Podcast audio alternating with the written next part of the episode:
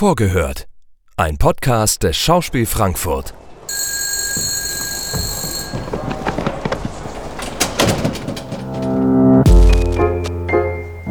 Einen wunderschönen guten Tag, meine sehr verehrten Damen und Herren. Wir begrüßen Sie recht herzlich hier im Schauspiel Frankfurt.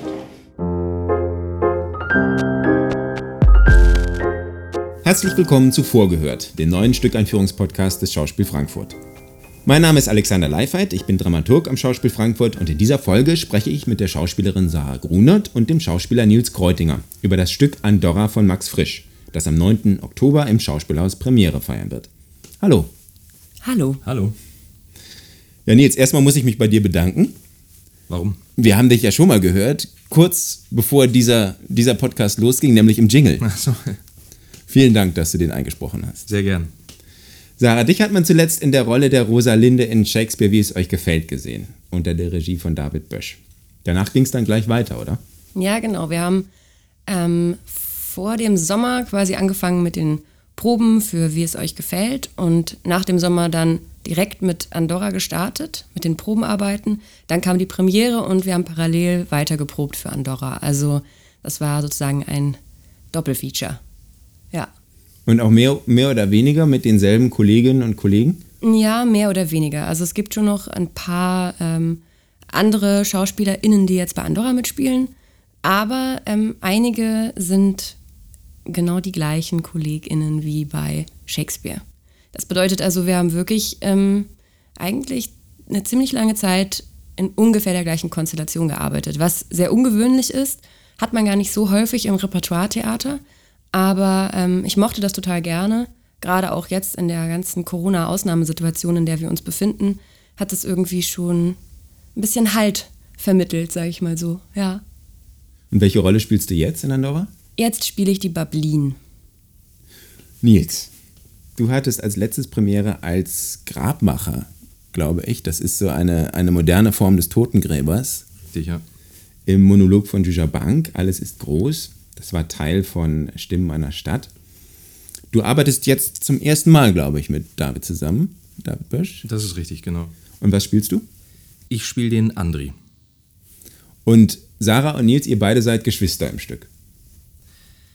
Jein. Also man kann eigentlich direkt mit Ja antworten. Ähm, die Sache ist, dass es äh, zunächst äh, so ist, dass ähm, Andri an dem Glauben aufwächst, ein jüdisches Pflegekind zu sein.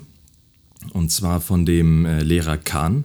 Und ähm, genau, also aus dieser, aus dieser Tatsache heraus besteht ja erstmal keine geschwisterliche Beziehung zwischen den beiden. Was zur Folge hat, dass sie äh, sich ineinander verlieben und äh, Heiratspläne schmieden. Und das schon seit frühester Kindheit. Es gibt eine Szene in dem Stück, wo Andri ähm, seinen Pflegevater, also Bablins Vater, ähm, um ihre Hand anhält. Und ähm, da fällt der Satz ähm, von Andri, äh, seit wir Kinder waren, reden wir vom Heiraten. Also der Wunsch oder der Plan zu heiraten gärt schon sehr, sehr lange in den beiden. Und ähm, später stellt sich allerdings heraus, dass die beiden, ähm, jetzt komme ich eben auf deine Frage zurück und antworte direkt drauf, ähm, Geschwister sind. Und sich diese Pläne dann natürlich ja, zerplatzen wie eine Seifenblase und das natürlich aufgrund der Geschwisterbeziehung dann eben nicht möglich ist. Mhm. Das, ist die, das ist die Geschichte von Bablin und Andri. Und jetzt gibt es dazu natürlich noch die Geschichte zwischen Andri und dieser Gemeinschaft der Andorraner. Willst du darüber was sagen oder Sarah? Also die Geschichte oder die Beziehung ähm, in der Gemeinschaft der Andorraner ähm, es sieht so aus, dass alle denken, dass der Andri eben ein Pflegekind ist und eigentlich von woanders kommt und eben ein, von jüdischer Abstammung ist. Und das wissen alle und damit gehen auch alle um. Und man spürt, dass es ein Thema ist in dieser Gemeinschaft und dass auch dieses Thema immer mehr und mehr negativ aufgeladen wird durch Vorurteile und dass eine Gefahr droht die aber von allen eher nebulös irgendwie im, im Dunkeln gehalten wird und man, man redet nicht wirklich darüber, aber es, es, es liegt etwas in der Luft. Das ist auch ein Satz in dem Stück. Es liegt etwas in der Luft. Ja. Und das fordert natürlich, dass sich André positionieren muss, dass sich sein Pflegevater, also der Lehrer, positionieren muss und auch Barblin, die ja denkt, dass André und sie heiraten werden. Also die sind ein Paar. Ja, und bis sich dann rausstellt, dass er ihr Bruder ist, wird natürlich, ja, das nimmt das alles Fahrt auf und plötzlich gibt es eine andere Realität, dass er gar kein Jude ist. Und dann hat sich die Geschichte aber schon so verselbstständigt, ähm, dass eigentlich gezeigt wird von Frisch, ja, wie statuiert man eine Identität? Und was ist, wenn jemand die Identität glaubt oder beziehungsweise was passiert, wenn andere sagen, du bist das und das und man nimmt es an und plötzlich sagt jemand, nein, das bist du gar nicht. Was passiert dann mit einem? Also es wird sozusagen eine Identität auf jemanden drauf projiziert, der sie dann auch annimmt als seine Identität und die dramaturgische Wolte des Stückes ist dann, dass das gar nicht seine, dass es gar nicht den Tatsachen entspricht. Und in dem Moment, wo das dann herauskommt, ist es aber schon zu spät. Genau. Genau, also frei nach dem Spruch, die Augen des anderen konstruieren das Gegenüber. Andorra gehört ja inhaltlich zum Thema der aktuellen Spielzeit, in der wir uns in den Produktionen, aber auch in einem umfangreichen Programm aus Vorträgen, aus Gesprächen, aus interaktiven Formaten mit den Schwerpunkten Antisemitismus und Rassismus auseinandersetzen. Das ist ja für manche ein heikles Thema, für andere ist es einfach eine Alltagserfahrung, für viele ist es vielleicht auch einfach beides. Wie ging es euch? Wie, wie seid ihr im Rahmen der Produktion an dieses Thema herangegangen? Welche Erwartungen hattet ihr? Wie hat sich das vielleicht sogar im, im Rahmen der Probenarbeit weiterentwickelt? Sarah. Ich finde es tatsächlich sehr komplex, darüber zu sprechen, weil Rassismus und Antisemitismus und auch struktureller Rassismus und mm, wie sich das einfach gerade gesellschaftlich alles entwickelt mit äh, allen Bewegungen, die es gerade gibt, ähm, es ist sehr präsent und ähm, gerade wir in der Kultur und auch wir hier am Schauspiel Frankfurt, so wie wir aufgestellt sind, ähm, ist es ein Thema. Äh, und es ist auch ein Thema, wenn man unser Ensemble anguckt, was jetzt auf den ersten Blick ähm, nicht divers erscheint, jedenfalls nicht überbordend, ähm, ist es ein Thema, weshalb wir uns gerade damit befassen müssen. Und deshalb finde ich es gut, dass sich diese Spielzeit mit genau diesem Themenblock beschäftigt, weil es ist, es ist ein gesamtgesellschaftliches Thema, was omnipräsent gerade ist. Und das ist eine gute Gelegenheit, sich als äh, weißes Ensemble oder fast weißes Ensemble damit zu beschäftigen. Und ähm, gerade mit einem Klassiker wie Andorra, der ja wirklich Schulstoff ist, ähm, sich auch damit auseinanderzusetzen, wie dieses Thema an viele, viele junge Köpfe herangetragen wird, ist, glaube ich, wirklich, das ist auch Aufgabe von Kultur. Also so sehe ich das. Und da leisten wir sozusagen wirklich auch ähm, eine Arbeit an der, am Bildungswesen, sage ich mal, das abzubilden, was da gelehrt wird und vielleicht einen anderen Zugang oder einen anderen Blickwinkel oder eine andere Erfahrung zu ermöglichen. Deshalb sehe ich das als total sinnvoll an, das zu tun. Aber natürlich ist es auch eine Frage, wie ordnen wir das ein und was für einen Blick hat man heute auf so einen Stoff oder auch auf die Konstruktion dieses Stückes. Und das ist eine Aufgabe und da muss man, muss man schon auch sehr über seinen eigenen Blickwinkel nachdenken, wie man die Dinge sieht und wie man sie auch im Leben erfährt. Und das, da bringt jeder einen anderen Hintergrund mit. Und ähm, das ist nicht leicht, das finde ich, find ich sehr komplex. Da muss man, muss man sehr wach sein. Aber ich denke, das ist generell vielleicht gut, wenn man wach durch die Welt geht. Also von dem her äh, ist es eine, eine, Aufgabe, der man, der man sich stellen muss, wenn man dieses Stück macht. Ja, das sehe ich schon so. Es ist eine Aufgabe. Ja, und zumal ja das Stück wir haben eben ein bisschen die Handlung skizziert, sich vordergründig natürlich sehr deutlich mit den Phänomenen der Judenfeindschaft auseinandersetzt, auch damit, wie ein anderer, hier eben ein Jude, konstruiert wird in einer Gemeinschaft. Aber auf der anderen Seite das Stück vielleicht doch nur oberflächlich sich mit Antisemitismus beschäftigt. Es ist ja auch Fakt, es tritt hier kein einziger Jude auf in diesem Stück. Es wird mhm. also wenn man so will, das Thema in Abwesenheit der Betroffenen verhandelt. Nils, wie ging dir das mit dieser Rolle? Äh, André ist ja wenn man es erstmal so liest, wie Frisch es geschrieben hat, in erster Linie Opfer. Spielst du den ganzen Abend dann Opfer? ähm, gute Frage. Wir sind auch noch gar nicht fertig mit den Proben, deswegen äh, weiß ich nicht, wo sich noch hinentwickelt. Ähm, ist Andri ein Opfer?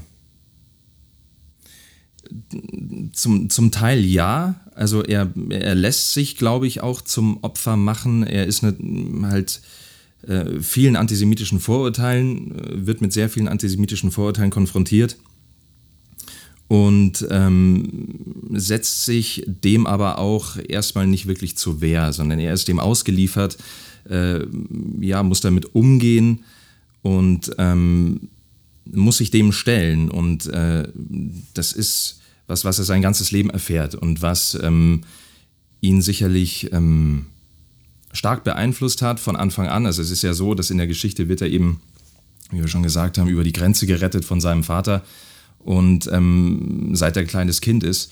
Das heißt, sein ganzes Leben ist davon geprägt, von dieser Identität, die ihm von anderen aufoktroyiert wird, zu dem er eben gemacht wird. Aber dann schlägt und, das ja irgendwann um, wirklich auch in Gewalt gegen ihn. Genau. Und warum wehrt er sich dann nicht? Weil ich glaube, dass das mm, natürlich könnte man sagen, man stellt sich den Leuten, von denen er bedroht wird, körperlich gegenüber und, und wehrt sich und, und bäumt sich auf. Ich glaube aber, dass das ein psychischer Vorgang ist, der da stattfindet. Äh, psychische Manipulation, Diskriminierung ähm, und das nagt über einen ganz, ganz langen Zeitraum. Und ich glaube, wenn man das äh, lange Zeit erfährt, dass es ein, was André im Stück auch sagt, mit der Zeit zerfrisst und äh, innerlich zerstört und lähmt. Und ich glaube, dadurch wird die Handlungsfähigkeit den Leuten gegenüber, ähm, von denen das ausgeht, die Diskriminierung, ähm, wird wahnsinnig eingeschränkt. Und macht es eigentlich kaum möglich, sich dem, ja, dem entgegenzusetzen oder zu wehren. Er macht das anfangs auch, er versucht sich zu wehren und äh, dagegen zu argumentieren, aber es äh, ja, bleibt halt dabei und es wird wird auch nicht mehr und es zerfrisst ihn nach und nach und zerstört, glaube ich, einfach das Selbstbewusstsein und das ist so, glaube ich, der Mechanismus. Das ist, das ist, eben auch etwas, was das Stück erzählt, nicht? dass es eben nicht so einfach ist, sich zu wehren, dass das vielleicht sogar in der spezifischen Situation, die da skizziert wird, irgendwann unmöglich wird, auch wenn man erstmal ähm, vielleicht auch rein von dem, was man auf der Bühne sieht, in den Konfrontationen, in den Konflikten, die gespielt werden oder die, die, die sich vor uns entfalten, das Gefühl hätte, der könnte sich zur Wehr setzen. Mhm. Theoretisch. Aber wie, aus welcher Instanz sozusagen dieses Wehren kommen kann, in dieser Konstellation und in diesem Mechanismus, der abläuft, das ist eben nicht so einfach oder vielleicht sogar unmöglich. Und auch das wird in dem Stück erzählt. Ja, ich glaube, das Problem ist auch, dass er ein Einzelgänger ist. Also der einzige Mensch, der ihm zur Seite steht, äh, ist eigentlich Bablin. So. Und vielleicht noch, vielleicht noch der Vater, aber der baut diese Lüge ja auf, auf der, auf der das alles beruht. Und ähm, aber der Rest der, der, der Bewohner von Andorra äh, ist gegen ihn. Und wenn man das erfährt, ähm, ja, wie ich eben schon gesagt habe, ich glaube, äh, wenn man alleine kämpft gegen, gegen so etwas, wird man ganz, ganz schnell handlungsunfähig. Aber ich glaube, das ist auch tatsächlich das, was, was frisch aufmacht in dem, in dem Stück Andorra, dass ähm, das System, was hinter Rassismus und Antisemitismus steckt, gezeigt wird. Und dass ein Einzelner sich gegen das System nicht wehren kann. Also es ist eine Aufgabe und so endet ja das Stück auch, dieses dass alle abstreiten. Also die Gemeinschaft streitet ab, dass sie es waren und dass sie Schuld haben. Nein, wir konnten nichts tun und ich war es nicht. Das ist nur das Problem, dass Antisemitismus oder Rassismus nur aufzulösen wäre, wenn sich die gesamte Gemeinschaft gegen das System entscheidet und es anders, ähm, anders sich verhalten würde mhm. oder es auflösen kann. Nur in der Gemeinschaft. Und deshalb glaube ich auch, dass es, äh, ich weiß nicht, ob es wirklich ein Kniff von Frisch war, dass er keinen einzigen ähm, Menschen hat, also Figur meine ich, Figur hat auftreten lassen, der wirklich einen jüdischen Hintergrund hat, weil es nämlich genau zeigt, nicht die Betroffenen und die, die zu Opfern ähm, statuiert werden, müssen das System sprengen und können es auflösen, sondern nur die, die es äh, in Anführungszeichen nicht betrifft, weil sie nicht diesen Hintergrund haben.